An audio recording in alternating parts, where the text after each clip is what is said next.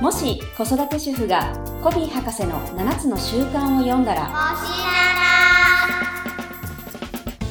この番組は、フランクリー・コビー・エディケーション・ジャパン株式会社の協力でお送りします。はい、今週もやってまいりました、もしななですが、えー早速今日のテーマからいってみたいと思います。今日のテーマはですね、思いやりのある子供を育てるにはというテーマで話していきたいと思います。さとこさんよろしくお願いします。はいよろしくお願いしますあの、今までですね、前々回習い事の話から、はいこう人格形成っていうところでお話しいただいたんですが、そのシリーズ第2弾ですかね。うんはいはい。前回はどんな内容でしたっけ前回は子供の人間力を高めるにははい。というテーマで、まあ、子供たちの誠実さうんを磨いていきたいですねっていう話をしたので、はいまあ、今日はその続きとして思いやりっていうのをうんテーマにはい。してみようと思います。いいですね。思いやりのある子供に育ったら嬉しいですよね。嬉しいですよね。はい。うん友達にも思いやりがあってとか。なんかすごいいい人格形成ですね、まさに。 そうですね、ううんん。まあ、思いやりがあって困ることは多分ないと思う そうですはね。い、はい思いやりがある人とない人どっちがいいですかって言われたら当然ほとんどの人がある人って答えられるんじゃないかなと思いますので、ぜはいひ今日そのポイントをいくつか聞いていきたいんですけれども、はい、では早速一つ目いきたいと思いますが、思いやりとはとはいうのがい、一つ目のテーマで。はい、またかっていう感じなんですけど、言葉の定義からうん。入っていきたいなっていうふうに思います。はい。はい。あの、思いやりって実はこう7つの習慣の中でもね、うんよく出てくるキーワードなんですけど、はいこの7つの習慣の中ではどう定義されてるかっていうと、うんえー実はね、相手の欲しいものを理解する力っていうふうに定義されてます。なるほど相手の欲しいものを理解する力、はい。うんうんこれは具体的にはなんかまあ言葉の通りといえばそうなんですけど、うんなんか思いやりって普段なんとなく使う言葉でありながら、うん。なんとなくこう優しいとかねそ。うですよねはい、うん。なんかそんなイメージだけど、うんこう定義するとまたちょっとね、こう優しいとはまたちょっと違うことがうんわかるかなっていう感じがしますね。そうですよね、うんで。欲しいものっていうのは必ずしも物体のものではないってことですかねそうですね。そうですよねきっと物体じゃない。例えばね、気持ちだったりするかも。うんうんうんしれないし行動だったりするかもしれないですしね。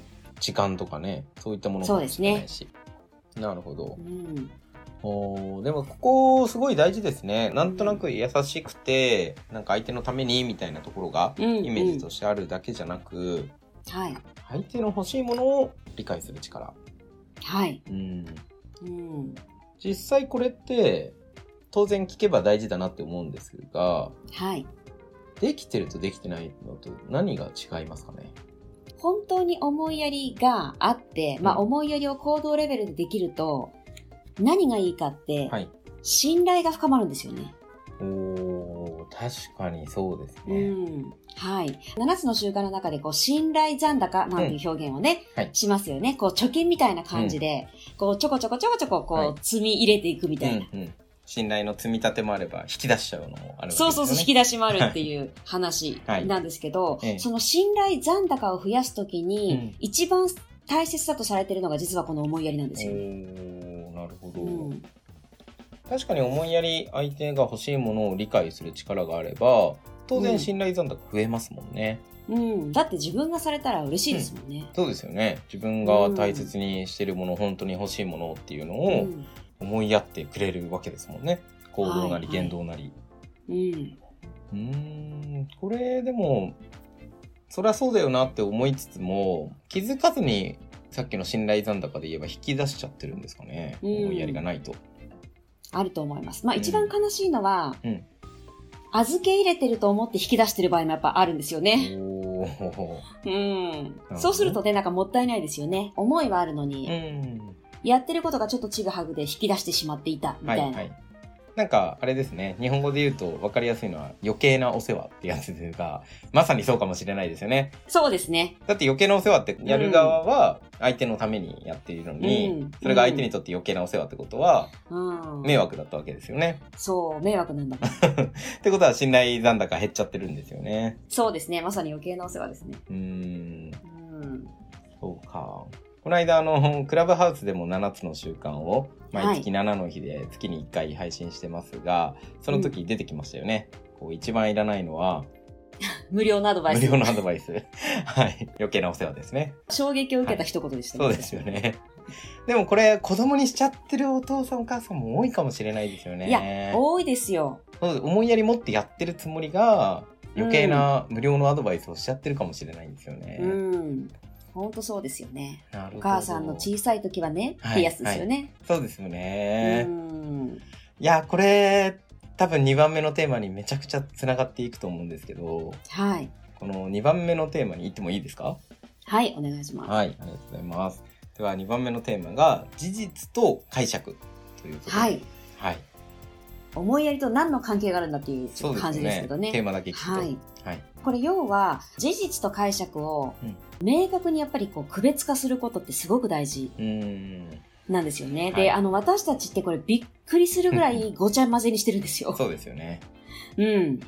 僕もよく言われました、新卒の時。あうの、ん、ほうれん草をした時に、報告をした時に、はい。これ何事実なの解釈なのどっちみあーたいな。 お前の意見なそのうかそうか何なのみたいな。 はい。そうなんですよね。また解釈を事実っぽく喋っちゃったりするからね、うん私たちって。うんそうなんですよね。うん。まさに自分が見たもの、まあ、パラダイムなんていう言葉を7つの習慣でよく使ってますけど、はいそ。れが事実のように捉えちゃってるんですよね。うん。本当あの子供でよくあるのは、はいみんなやってるんだよ。みんな持ってるんだよっうんてうんいうことあるじゃないではすいか。はいはい。え、ごめん、みんなって具体的に何人って聞くと、うん、二人とかね。 はいはいはい。誰と誰って聞くと、うん、二人くらいしか名前が上がらない。 そうそうそうそう。はい。まあ、こういうこともありますし、うんなのでこう、まあ、今日の思いやりっていうテーマにおける、はいまあ、事実と解釈は何かえっていうと、はいまあ、前半がね、その相手の欲しいものを理解する力えなので、、相手が何を欲しがってるのか、うんうんうんうん。相手が何を望んでるのかっていうところに対して、明確にこの事実と解釈を分ける必要があるなと思ってます。なるほど。うん。なんか、ちょっと難しく聞こえちゃいますね。聞こえちゃいますよね。そうですよね。これね、例えばすごく分かりやすいのは、はいあの、1年って365日あるじゃないですか。はい。で、あの、例えばこの1年の中で一番大切な日はいつですかうん。って聞くとすると、はい。これ結構びっくりするぐらいみんな答えが違うんですうよ。ーん。ちなみに、いつですか一番大切な日、1年で。いや、めちゃくちゃ難しいで すね。なんだろうこの日だけは大事な人と一緒に過ごしたいな、みたいな日ってありますえー、パッと思いつかないですね。あ、本当ですか毎。日が大切です。あー、また。なんだろう。ね、よく出るのは何がありますよくあるのはやっぱりそのお誕生日誕生日はまあそうですよね。とか、ね、記念日うん。的なものですよね。これ私の場合は元旦なんですうよ。ーん。はい。あと大晦日っていう人ももちろんはいはい。いますし、うんあとちょっとこう変わりうんネタだと、ペットの誕生日とか、えーはい。自分の母親の命日とうか、ん。それはちょっと思い浮かびました。あ、本当です去か。年だったので。あ、そうかそうですよね。うん。そうか。これでもどういう話につながってくるんですかこれ、はい、例えば、私は元旦がすごく大事じゃないですか。うんうんだから、夫にとっても一番大事な日は元旦なんだろう、はみたいな。はああ、なるほど。風に思い込んで、はい元旦は大切に過ごすけど、例えばうんうん夫にしてみれば、実は元旦じゃなくて私の誕生日だったりするんですよね。うんでも私は正直お誕生日全然どうでもいいタイプなんですよ。一、人でも全く構わないし、えそんなサプライズとかも特別なことは一切いらないーうんタイプだから、こうはい私のお誕生日にいっぱいこう夫にしてもらったとしても、うもちろん嬉しいけど、うんでもそれで彼が元旦いなかったらなんか意味がないんですよね。えーだからなんかこう大切にするポイントがちょっとずれちゃってうんるうよんうなうんうん。感じ。なるほど。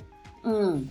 これ子供の気持ちを想像するっていうところにも関わってくると思うんですけど、うん。やっぱ子供ってそれこそ大切にしているものがすごい意外なことだったり変なことだったり親から見たら変なことだったりすると思うんですよね。はい。うん、なんかそういうなんかちっちゃいメモを捨てちゃったらもうガン泣きするみたいなそうそうそう。ああ、もうゴミの日で出てしまったわっていうことはもうよくありますそようでね。。すよねうんでもそういうのってママさんたちが子供にしてあげることでやっぱり子供もその何か大切なものを想像したりとか気持ちを想像したりっていうのができるようになっていくってことですよね。 そうですよね。うん、うん。で、結局やっぱりこう自分のパラダイムで、はいこんな紙切れいらないだろうとか、うんうんうんこんな普通の石、はいいはいはいはい。らないだろううんっていうので、ね、捨ててしまうこと結構あるとはい。思うんですけど、はいそれってだから思いやりの行動ではないっていうことなんですよね。そうですよね。うん、うんだったら例えば大切な物入れを作ってあげるとか、うんうんここに入れてるものはあなたの大切なものだから私も大切にするねっていうことをやるとか、うんこれもいいですよね。わかりやすくていいですね。うん、逆にここに入ってなかったら、うんあのあなたも大切にしてなかったでしょっていう話にできうるし、んうんうんううんんなんかそういうのはいいですよね。うんそれもいいと思います。うんなので必ずしも、はい、私が大切だと思わないからっうんて相手が大切だと思ってないっていうこともないので、いやっぱりここをこう明確にしていくってう、いうんことですね、うんまあ、一番確かなのはやっぱりもう聞いてしまうのが一番そうだいとうことですよね。思うんですけどうんうね。んうん確かに。で聞くことで大切にしていることを知っていくっていうプロセスが大事ですよね。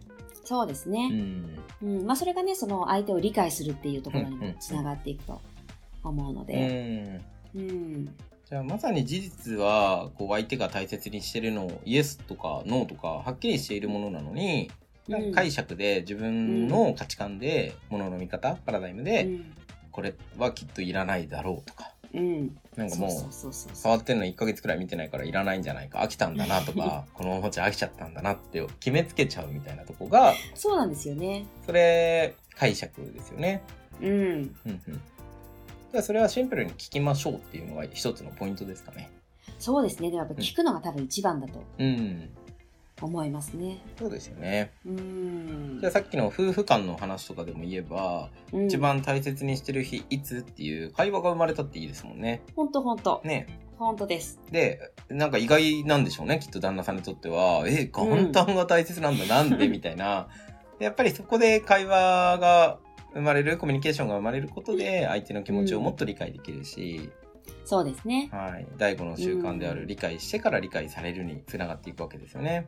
そうですね。うん多分結婚して20年、30年経ってても、はい。解釈のままうんですれ違ってることって結構いっぱいあると思うんですよね。あの、身近な人ほどあると思うんですようん。そうね。ですよね。うん、きっとこうだろうが。はいはいはいはい。うん。なんかテレビ番組で夫婦の回答なんかずれまくるみたいなのありますもんね。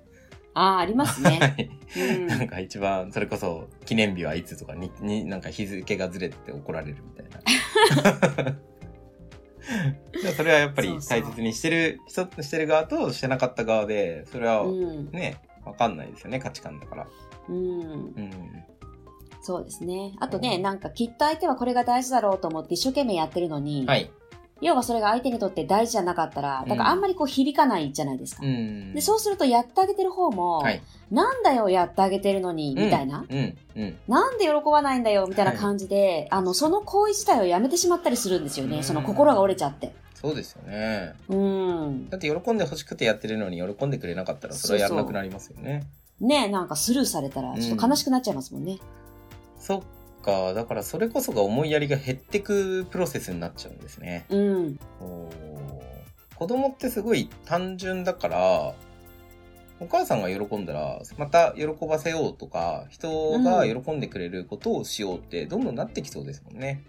そうですねやっぱり子供はねお母さんが喜んでるうん。のが一番やっぱり好きなので、うん。もっとやろうってやっぱ思いますよねそうですよね。うん前にちょっとだけ話が出てきた、ある一人のシングルマザーのエピソードはいありましたよね。コーヒー飲めたっていうエピソードなんですけれども、うんうん何かというとこう小学1年生の息子さんがもういつも遅刻をしてうんうんいつも忘れ物をして先生から怒られてみたいな子だったんですけれどもお母さんが7つの習慣を学んだら3ヶ月くらいで激変を遂げたんですよねお子さんがう。んでどうなったかというと自分で起きてで自分で準備をして忘れ物せずに遅刻もせずに学校に行くようになったと。うんでそれですごいお母さんが喜んでたんですけどまあそれだけですごい変化じゃないですか。はいお母さんが7つの習慣を学んだら子供が3ヶ月でそれだけ変わったと。うんで、数ヶ月経ってまた最近どうですっていう話を聞いたら、今度は、あ、最近息子がちょっと余裕を持って遅刻どころか10分早く出て、で、そうすると自分の時間が取れたと。うんで、会社に着いて朝、時間があったから大好きなコーヒーをゆっくり飲めたんだっていう話をお子さんにしたそうなんですね。うん。そしたらもうお子さんめちゃくちゃ喜んで、うん。もうそれから毎日聞いてくるそうで すよ。お母さん今日はコーヒー飲めたとかって言うんで、かわいいですね。はい、可愛いですよね。うん。でもそれってまさに相手の大切にしていること、相手が本当に欲しいもの、さっきうでん。言うと物体じゃなくて時間だったりとかっていうのもありましたけど、はそれい。をお母さんがどうしたら喜んでくれるかなって考えてうん思いやりが、ね、どんどんどんどん大きくなっていくんだろうなっていうすごい素敵なエピソードですよね。本当ですね。うん、うんでもやっぱりそのね、そのお母さんの素晴らしいところは、今日コーヒーがゆっくり飲めて嬉しかったんだよって、やっぱり子供に伝えてあげたところですよね。そうですよね。うん、結構ね、これ忘れがちなんですよね、私たち。おー。はい。あの逆にネガティブなことは、ん絶対後でこれだけは言っとかなきゃいけないみたいな許さこれてとるがあるの。に、そうそうそうそう そう。でもなんか嬉しかったことって結構ね、言い忘れちゃったりするから、うん、まあこれが一つこう承認みたいなところにもね、入ってきますよね。うん、なるほど。うん。なんかそういう意味では、僕のそれこそ7つの習慣つながりでつながったママさんなんですけど、夜寝る前にシェアハピっていうことをしていると。シェアハピはい。うんハッピーをシェアする時間を持つんですって、おー子供たちと。はい。子供2人とお母さんで、じゃあシェアハピータイムねって言って、今日何が嬉しかったっていうのを、ああ、いいですね。はいみんながシェアするんですって。うん。なんかそういう時間ってすごいいいですよね。そうですね。はい。うんなんか事実と解釈でまさにね、事実を知れるわけじゃないですか。うん相手が何が嬉しかったのかっていうのを。そうですね。あ、そんなことが嬉しいんだってね、発見がありそうですよね。いや、ほんとそうだと思いまうす。ん。でね、なかったらなかったで、それを共感することでもすごく、ね、あ、今日はちょっと辛い一日だったんだっていう共感だっていいじゃないですか。うんうん、うん。毎日が。ね、嬉しいことだらけでっていうわけではないと思うので。はい。うん。なので、こういうことを繰り返すことで、なんか3番目のテーマにつながってくるなと思っていて、はい。 3番目が相手にとって大切なことを大切にするといううんこ。とでだからやっぱそうですりね相手の嬉しいことを知っていくことが重要ですよね。重要ですね。うんうん。ね、相手が何をしたら喜ぶのかっていうのが、そうです。解釈ではなくて、うん確かめながら。はい、うん。これさっきさとこさん近い人ほど忘れがちですよねって言ったと思うんですけどうん。なんでそうなっちゃうんですかねうん想像で予測しちゃうからですかね。そうですね。まあこれ人間の素晴らしいところでもあり、うんちょっとこう怖いところでもある、はいこうまあ、慣れっていうのもあるのかもしれないですね。ああなるうほど。なるほん。ね初対面の方とか、うんうんお仕事の方だと多少のこう緊張感も持ちながらうん確認するっていうことをするかもしれないけどはい、うん、家族とかね身近な人だとだんだんやっぱ慣れてきちゃうしうん当然甘えとかもねうんあったりしますしうんうんね。うんうんうん、なるほど。なんかそういう意味では、ある夫婦の顔が今浮かんだんですけど、はお互いのことを〇〇さんって呼ぶんですよ。えー、結ずっ婚として、もう7、8年とかだったかなだかうーん、らさとこさんみたいな形うで、んうんなんかこう夫婦って呼び捨てに、ね、なりがちだったりとか。うんで、なんでさん付けなのって聞いたんですよ。うんうんそしたらシンプルに、いやお互い尊敬の念を忘れないようにっていう。へえうんそれも素敵だなと思って。うん素敵ですね。はい。じゃあパラダイムじゃないですか。ものの見方、さん付け確はかにやっぱり尊敬をしているっていうところのものの見方で見ているのが、うんこう呼び捨てにした時に、なんかだんだんそれが失われちゃうんじゃないかな、慣れてしまうんじゃないかなみたいなところを危惧して、まあお互いさん付けで呼ぶっていうのがその夫婦の家族ルールみたいな。 へえはいなんかすごいですねその事前対 応。そうそ うそうそう。そうですよね。うんだからなんか相手にとって多分お互いの価値観が尊敬っていうところが、多分その夫婦にはあったんでしょうね。そうかそうか。なのでそれを相手にとって大切なことを大切にするための仕組みルールっていうのうもんすごい素晴らしいですよね。そうですね。うん。うん、やっぱりそのね、大前提となるうんマインドがうん。あるとね、はい。できますよね、自然にうね。ん。うん。パラダイムの話で僕すごい感銘を受けたのが、パラダイムって勝手に醸成されている。うん。うん無意識に。無意識に。うん。で、その一つが、例えばリッツ・カールトンって宅配業者さんとかタクシーの運転手さんのことを何て呼んでるか知ってますへえ、知らん、聞いたことないです。パートナー。あ、もう大正解です。さすがです。おお、そうなんだ。パートナーで、で呼んでいて、うん。やっぱり大切なお客様を当ホテルまでを、ね、送り迎えをしてくださるパートナータクシーがいるからうんうちが成り立ってるとか宅配業者が届けてくださるからだから大切なパートナーだとかうんタクシーの運転手さんにも暑い夏の日とかは冷たいお茶を配ったりとかするんですって。さすがですうね。んうんだからそした、らそれって何が生まれるかってやっぱりタクシーの運転手さんはなんか自慢したくなっちゃいますよね次のお客さんとかに。う確かに。いやさっきリッツ・カールトンにお客様をお送りしたら缶コーヒーもらったんですよとかあったらそれがやっぱり宣伝になっていくしうん確かに。ううんん。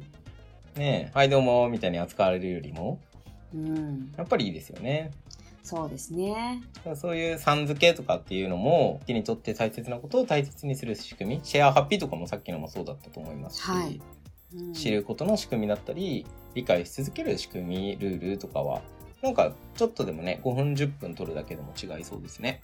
そうですね。例えばこういうものっうてん、一、日やったからいいとか、うん、三日やったからいいとかね はい、そういうものじゃないから、続けていくことがすごく大事じゃないですか。そうですね。っていう意味で、そういう仕組みがあるってすごく心強くていいですね。そうですよね。うん。でね、なんか無理にやらなくても、今日はちょっと疲れたからやめとこうくらいの緩い感じで、うん苦しいルールとか仕組みって辛いじゃないですか。辛い。はい。だからそうじゃなく、楽しく、うん。まあ週1くらいでもいいかもしれないし、うんうんなんかね、みんなでやりたいと思えるものを作れたら幸せですね。うん。うん。いいですね。なんか、さとこさんの昔のエピソードで言うと、お子さんとの関わりの中で、思いやりを醸成するにあたって、なんかこういうのあったなとか、あります7つの習慣でも、想像力っていううのもね、一つのこう、キーワードはい。だと思うんですけど、うんう想像して楽しむみたいなことはなんかやってましたね。おー小さい時。うんうんうん例えばね、そのおじいちゃんおばあちゃんのうちにうん遊びに行くときうに、んはい。何をお土産に持ってたら喜ぶと思うおーみたいな。なるほど。うん。いや、僕はこうだと思う、僕はこうだと思う、みたいな感じで、はいあ、そうなんだ、マミーはこれだと思うな、とか言って、うん散々その妄想でみんなで楽しみながら、なるほどね。確認してみるみたいなことで、はいはいはいこうちょっとなんかこう、お遊び感覚で、おーいいですね、うんそれを押し付けじゃなくて、まさに、じゃあ電話して聞いてみようよとかでもいいじゃうないですんか。、当たったみたいなことをなんかやってました。うんうんうん何と何と何だったらどれがいいとか。そうそうそうそう。そうですよね。で、聞かれて別に答えてそれをお土産でもらったら嬉しいじゃないですか。そうそうそうそでもね、想像と違ってて、あう。うの、ん外してるお土産を嬉しいだろうと思って持ってっちゃうと、あ、うん、うんあれ、ありがとうみたいな、なんか、 微妙な風紀になっちゃうからね。 実は昨日食べたんだよなとか、そうそうそうはいそおう歳暮でいっぱいもらってなんか在庫が超あるんだよな、みたいな。あるあるですねう。ん、うん。なるほどないいですね。そうやってゲーム感覚でうん。思いやる、想像する力を。そうそうう。んそうですね。でやっぱ違えばね、あ、い違うんだっていうのがやっうんうぱんうん気づきだと思うんですよね。そうですよね。うん。ね、絶対おまんじゅう好きそうな顔してるのに、みたいな ね。顔。洋菓子なのみたいな。はいケあーーキなのみたいなね。確かに。に普段食べないから食べたいとかあるかもしれうないし、ん。東京の美味しいケーキが食べてみたいとかかもしれないしとかうん。うん。うん本当でも聞いてみなきゃわかんないですね。そうですね。うんあと思いがちなのは、うんまずはこう自分がしてもらいたいことを人にしましょうみたいなのもあるじゃないうんうですんか。そうですね。ね、自分がしてほしければまずしましょう。はい多分でもそれが第一段階だとうん思うんですよおね。おーはい。うんで、まあ第二段階が相手の欲しいものを理解してやってあげるっていうところかなっていう感じがしますね。うん。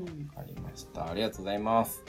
じゃあちょっとまとめていきたいなと思うんですが、はい。はい、今日のテーマは思いやりのある子供を育てるにはというテーマで話してきたんですが、一つ目が思いやりとはというところで、えー思いやりとはぜひ佐藤さんもう一度お願いします。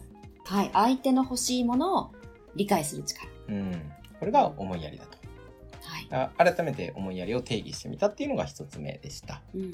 そして二つ目が事実と解釈ということで、これはまあ自分がこうだろうって思うことをしっかりそれは解釈であって、なんかごちゃ混ぜになるのではなく、しっかり相手の欲しいものとか大切にしているものを事実を理解しましょう、確認しましょうっていうことでしたね。